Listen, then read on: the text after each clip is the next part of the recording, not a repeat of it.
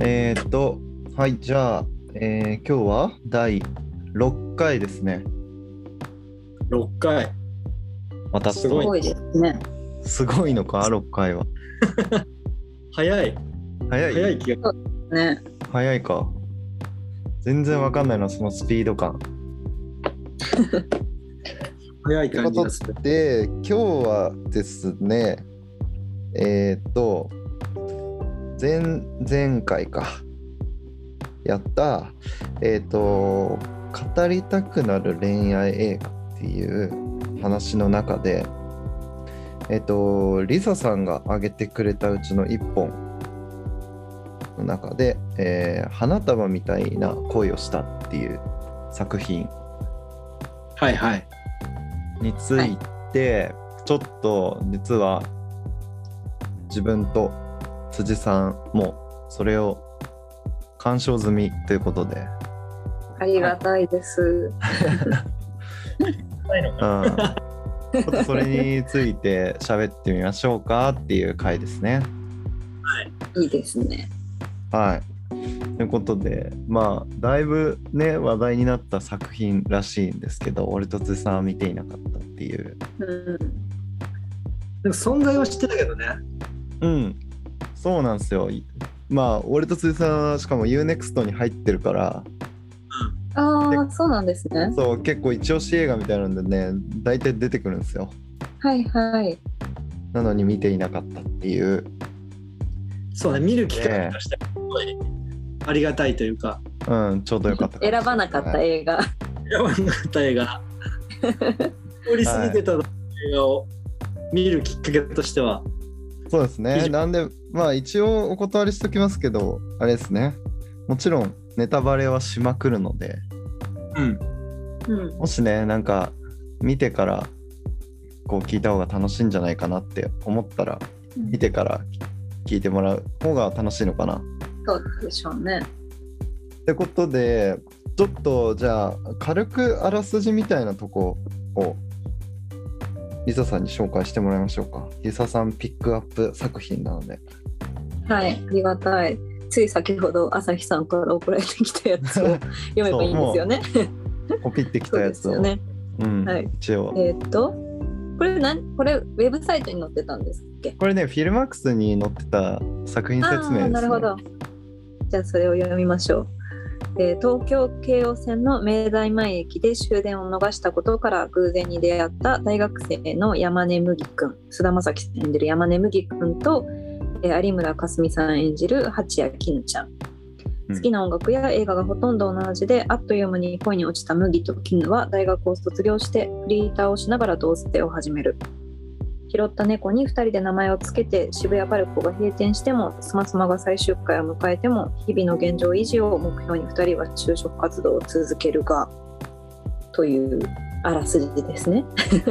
が不穏なっていう不安 なぶ不穏な文末ですねなんかね、はい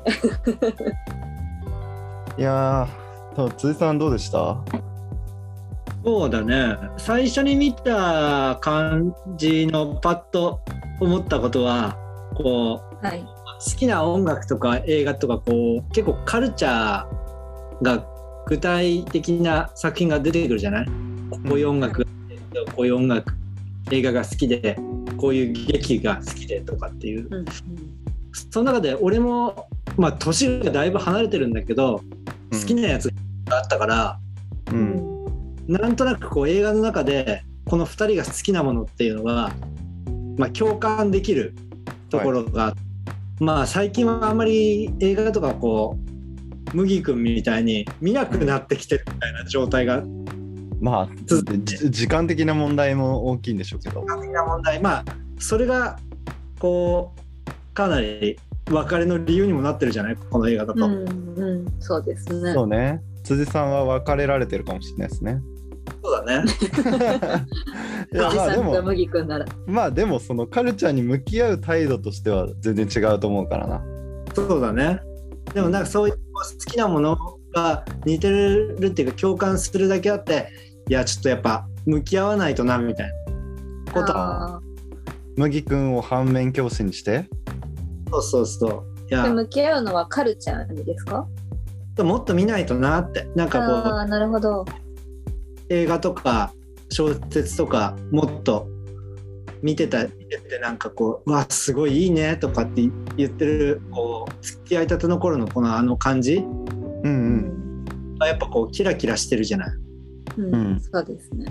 うん多分この映画の醍醐味としてこう2人の付き合いたてのあのこうお互いの好きなものを共有し合うところすごいうんいいところだと思うからそれはやっぱいやーちょっとカルチャーに触れないとなっていうのを思ったかな。こううんうん恋愛映画としてっていうよりもなんかそのカルチャーを見なきゃなっていう反面教師としてっていうところが俺は一番はいはいはい感じたところ。じゃあちょうどカルチャーっていうキーワードを出していただいたんであれですけどものすごい数の固有名詞が出てきますよね、うん、出てくるね。うん、こんな固有名詞がいっぱい出てくる映画見たことねっていうぐらい出てくるうん、そしてなぜか押井守も出演しているっていう、だから俺とかはうんこの固有名詞当時当時っていうかもしおん同年代だったら完全に俺をターゲティングされてるなっていう感じが したなるほどねこそうそう俺に向けて刺してきてるみたいなうんまあそれは結構幅広いのかもしれないけどねそのはいはいはいあの絹ちゃんがむいくんの本棚をうんうん佇んで見るシーンがありまして、はいうん同じ本棚ほだぼほぼうちの本棚じゃんみたいなこと言うんですよねあそこにあった作品俺は停止してなるべく全部見たんですけどえっとねすげえいっぱいあったのが石井真二、うんうんうんえー長島優はいはい小村宏あたりがめちゃくちゃいっぱいあったかなあーなるほどねうんすごい偏見かもしれないけどやっぱ穂村弘とかって読んでるっていうのがさうん偏りを感じるんだよな俺は俺も読んでたけどちなみにそのその他にも、えー松本太陽七うん男桐子西村土香うんえー、舞城太郎星より子大友克洋小川陽子とかうんそこら辺はいっぱいありましたねうんなるほどねそその辺はどうなのそのその本棚を見てえっとね絹ちゃんが舞城大太郎が好きって言った時にあお舞城大太郎かって思ってでも何の作品が好きかとかは言わないんですよはいはいはいでも麦君の家に舞城大太郎が3冊あってあれ何があったんだっけなアシュラガールはあったなうんアシュラガールあってで1個「ディスコ探偵水曜日」っていう俺が好きな作品があってうーんそれの上巻だけがあるんですようんうん下巻買うのやめたのかみたいな途中でやめうんただなんかどこまでこれを美術の人がリアルにやってるのかわかんないですけど麦君ってちょっと貧乏設定じゃないですかうんた、うん上巻よりも下巻の方がちょっとプレミア価格ついてるんですようんはいただあれを停止して本棚に「ディスコ探偵水曜日」の上巻しかねえと思ってそれを感じ取るやつがどのくらいいるのかっていうのがすげえ怪しいっていうねなるほどねただ美術の予算的にうわ下巻高えっつってそこ妥協しなさそうですよねさすがにそんなことはないけ どなんかそこは面白勝手に面白かったなディスコ探偵金あ水曜日の下巻がないっていうえー、あして俺読んでないななんでやめちゃったんだじゃあやっぱお金ない設定だかうーんどうなんだろうそこはちょっとよく分かんなかったならうん語りたくなるってそこなのか えリサさんはなんかこう固有名詞に何かピンときたやつありましたいや私実は全然カルチャー音楽も映画も通ってこなかったので恥ずかしいぐらいにだからはあいの中の固有名詞もうほぼほぼ知らないって感じです9割方知らなかはっいはいはい。たでなるほも、どねそれでも語りたくなっちゃう映画なんだろうなって気がしてたのでなんかそれはなぜなんだろうっていう、割と引いた目線で思ってましただからなるどほうどね。うん、なるほどね。なんかび絶妙なんだよな、麦くんのあの趣味っていうか、うん若い感じなんだよな、ちょっとやっぱり。うんうん松本太陽の作品の中で、数ある作品の中で、鉄痕キンクリートが置いてあるっていうのが、うん。若いやんっですかぱやりちょっと若い感じがすごいするへな。やっぱそれ分かるとまた2人のキャラクターももう一歩深く分かるんでしょうね私その辺があんま分かんなかったかな大学生だなっていう。うん竹光侍でもサニーでもねえんだってあまあでもサニーはあの時発売してないわ多分あしてるか2017年の設定ですからねうんうんうんそうか、でもすごい面白いね。あのああいう固有名詞にが分からなくても、うんこう腐るっていうのがうん面白いな。なんかあの辺が分かって、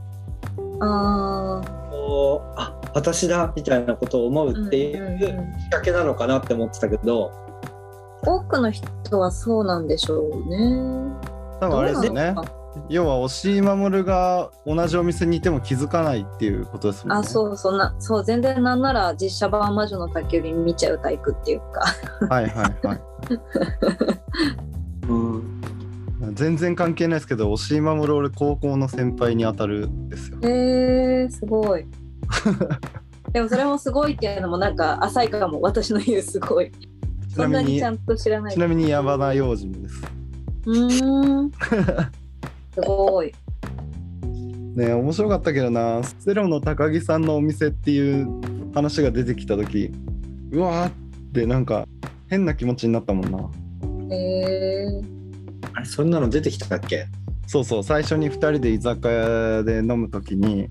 セロの高木さんのお店がなんたらみたいなことを絹ちゃんが言うんですよなんか行ったことあるみたいなんですよね友達かどうかかああ、うんめちゃくちゃ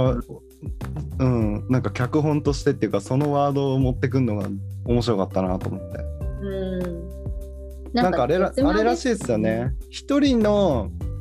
インスタグラムやってる女の子をずっと監視してたみたいですあね、ー坂本さんはね。そうそうそうすごいですよねその作り方だから本当にああいう人がいるってことだよね。うん、うん、リアリティだがありますよだねからすごい極端なんだよな固有名詞で会話をしてるからさあこあのおのの作品についてどうこうみたいな感想みたいな部分は一切え言わないんですよね2人とも。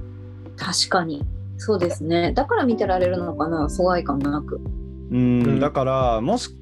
カルチャーが好きな人からするとそこら辺を2人で話してそこら辺の2人の違いみたいのが出るともっと面白いのかなって思うのかもしれないんですけど確かに多分坂本さんがやりたいのはそうじゃなくてうん人間ってこういう名詞で会話したりとかうん勝手に運命感じちゃったりとかするよねっていううんうんうんそういうとこをなんかあの極端に描きたかったっていうところだと思うんですけど。うんうんなるほどね。うんまあ一緒だと運命感じちゃいますもんねちょっとしたことでもね恋の始まりってだからそこら辺がちょっとやっぱ 大大学生っぽいところなんじゃないですかえー、そうなのかな俺聞くもん絶対どこが好きなんですかとかえめんどくさいですねえ まあでも、あの話はしてるんじゃないそうだからめちゃくちゃしてるしみたいなね回回想というか心の声みたいなのでいっぱい話したみたいなことは言ってるんですけど、うんうん具体的にその内容中身何話したかみたいな話はうん一切出てこないっていうね、でもまあじゃあ2人にとってはやっぱそこじゃないのかもしれないですね、うんあの恋愛におい ては。あーだからどうどうなんでしょう坂本さんとしてはっていうことなのかなそうね、神の話してるな。わかるでもなんかちょっと感情移入しちゃいますよねその見えてない部分まで想像しちゃうっていうか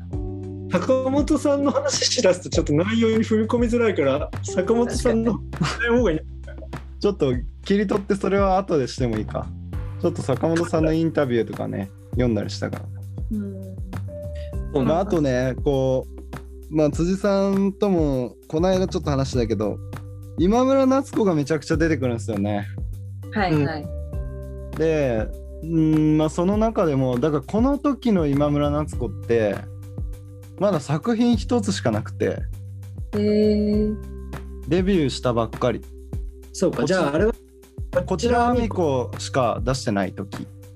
あーで今村夏子さんの連載が始まったみたいな話があったのかな話の中でそれが「アヒル」っていう作品で。うーん。だ2作目の連載が始まったぐらいの時期なんですよねはいはないるほど。だからそこで今室夏子を注目してる2人って何なんだみたいなのちょっと思ったんですけどでもなんか改めてこちらあみこを読んでて気づいたんですけど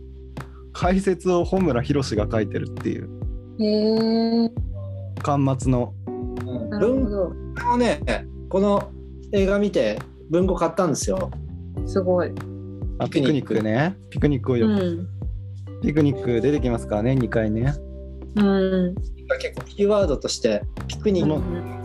何も感じないやつよだうにはなみたいなうん。そういうような話が出てくるからあどういうそれってどういう作品なんだろうって思ってちょっと興辻味さん、うん、辻さんはピクニックを見て何か感じる人でしたかいやーこれねすごい難しいなって思ったなんかこう喧嘩しちゃいそうって思った喧嘩えすどんなる話なんでキすヌちゃかんと私よ読んだことないピクニック。うーんとねなんていうのかなうーん女の子がローラースケートで接客をするみたいなちょっとなんかはいはい女の子がメインの飲食店みたいのがあって、うんそこにある女の人が一人入ってくるんですよねアルバイトで。はい。はい。でその人がなんか変な人でうんあの芸人と付き合ってるみたいな人でうんでその芸人がだんだん売れてくるんですよ。うん。へえはい。でその芸人との馴れ初めの話とかをすごいみんなにするんですけど、はい。まあ、言っていいのかないろいろ。まあいいんじゃないそれもネタバレ的な、だんだんその七瀬さんっていうんですけどその人はい。その人の言ってることって全部う嘘なんじゃないみたいな話になってくるんですよ。おお。はい。っていういろいろ勘繰りが出てくるうちにその芸人が結婚しましたっていうニュースが発表されて、へーはい七瀬さんが失踪するっていう話なんですよね。 怖い。え、結構怖い話、ドキドキする話ですか。なんかいやさ、うん、お俺はね最初読んでてなんかそういうこうガガールズバーみたいな職場でうんいや彼氏がいてそれなんかこう今をときめく芸人さんでみたいなこうんうちょっとは入りはね結構こう軽い感じの世間話な感じなんだけど、まあ、読み進めていくうちになんかこう不穏な感じだよねずーっと。なんかこの人嘘ついてるのついてない気持ち悪い読後感みたいな感じなんですか。なんかね常にちょっと気持ち悪さがねとかなんかちょっと怖いうん漂うような空気感でなんかこう、そうなんだ。あんまりハッピーな感じじゃないんだよね。うーん。まあねだから彼らがこう、なんか俺のもともとの予想っていうかその映画見た時に「ピクニック」っていう小説が舞台名として上がった時になんかもうちょっとハッピーな小説なのかなって思ってたんだけど、うんうんキラキラしたね。そうそうそう、ん読んだら全然ハッピーじゃないっていうかなんかこう、うんふ不思議な気持ちにさせられるような小説で。うんへーまあね今村夏子はあんな感じですよ。あ、そういう感じの作風なんですね。なんかこう結構びっくりするんじゃないかなと思ってその花束みたいな恋をしたを見た人がうんうん。ピクニックってなんだろうって思って読んだらなんかその世界観の違いにびっくりしちゃうようなあまあ、ー確かにあの作品見てどっから一個を手に取ろうって言ったら絶対今村夏子ですよね。をピックアップしやするんじゃないかな、うんそうはいはい今村夏子ってすごいなんか変わってる経歴なんですよねうんあなんかずっと清掃員みたいなアルバイトしてたんですよね30歳ぐらいまでへーでそこから30花開いたんですね。級に小説を書き出小し説て書こうってなって書いたら確か太宰治賞を取っちゃったみたいな、すごい。うんうん、でそっからいろんな賞を取って、まあ、結局あれですよね紫のスカートの女で芥川賞を取っうんちゃてもうめちゃくちゃ売れてますねそうなんかすごい不思議だなと思ってなんかあのリサさんもちょっと読んでほしいかも、うん、ちょっと読んでみたいです。読もうかな。花束と世界観の違いがね俺は結構ギャップが面白いなと思ってななるほどね。まああ、もし今室夏子を読んだら、その後俺は村田沙耶香を読んでほしいですけどね。村田沙耶香はあれですね、コンビニ人間の人です。うんあ、コンビニ人間は読んだことあります。おお。あコンビニ人間でちょっとゾワッとする感じですよね。ああまあでもそうですねだからそうそういう感じですねああ、うんうんうんはあはあ確かとに。思っていただければあんま一緒に住んでは良くないと思いますけど、心持ちとしてはなるほど、なるほど。うん確かにでもなんかそのそういう作風の作品がなんて言うんでしょうあの作品で結構ポイントとなる場所に出てくる一作に選ばれるっていうのなんか意味がありそうですね。今村夏子のピクニックを読んでも何も感じない人だよってどういうニュアンスなんだろうなあれっておねそういうセリフなんだなっていうのは読んでもどういう性質のセリフなんだろうなあれは何も感じないやつ結構いるいかねないけどなそうなんかそう多分俺もノートかなんかでこの花束の感想を書いてるうん人がいてやっぱりこうピクニック読もうと思った人がいて、はいはい。うんで読み進めてるうちに「やばい何も感じない」ってみたいな確かになりそう。書いてる人がいてなんか俺も何何か何も感じないわけじゃないんだけどあのね劇中で言われてるほどのなんかこう感情のうん。うん揺れ動きを感じてるのかなっていうのをなんかああ映画としては刺さってるかっていうと俺はそこまででもないんだろうなっていう。ああそうなんですね。うん大学生だったらそっか。ちょっと若いのか。 そうですね。その時に見たらもっと刺さってたかもなっては思うけどこういう映画見たことあるなみたいな感じはいはい。うえんちなみに私はその自分を重ね合わせてみたいなのはその2人に対してはなかったんですよ似たような経験ってないなって恋愛において。って思うんですけど、でもまるでなんかしなんて言うんでしょう知ってたかのごとく共感できちゃうっていうかなんか入り込めちゃってみたいなのってありませんあんまないのかなうんでもなんかあのー感想パラパラ見るとさ結構熱量高いよねみんなその今うんそうなんですよね意味でみんなりあの菅、田将暉と別れてしまったみたいいやな、わかります。その感想が一番わかる。なんか、電車とか乗ってて、元気かなとかってちょっと思ったりし ます。うんなんか、付き合ってたかのごとく、今頃何してるかなみたいにちょっと思いますもん。いやーちょっと難しいな恋愛映画としてはな難しいすごいなそれそのこう入り込み方が。でも、はい他のポッドキャストの番組のなんだっけゆとりっ子かなああ、聞きました、私もゆ。とたは側とかもほぼそれだよねうん、そんな感じでしたね、まさに。やってしまったみたいなう。うんんいや難しいよねこの脚本のバランスとか編集のバランスの妙なのかもしんないけどなんか最終的にやっぱ麦君が結構悪い風に見えるじゃないですかうんあ、そうですか。その辺の話面白いですね。それ見解分かれそうじゃないですか別れんのとすら思っちゃうんだけど あそあこでそうですかうん書かれないちゃんはだって特に火がないでしょん何で別れた原因がキヌちゃんにないってことうんそうかな私どっちもどっちな気がするんですけど、まあ、どっちが悪いとかじゃないって話だとは思うんですけどうん しなんかあんまりどっちかによって描かれてる気もしなかったというか別れるって思ったけどなああそれもありますね、だってうん、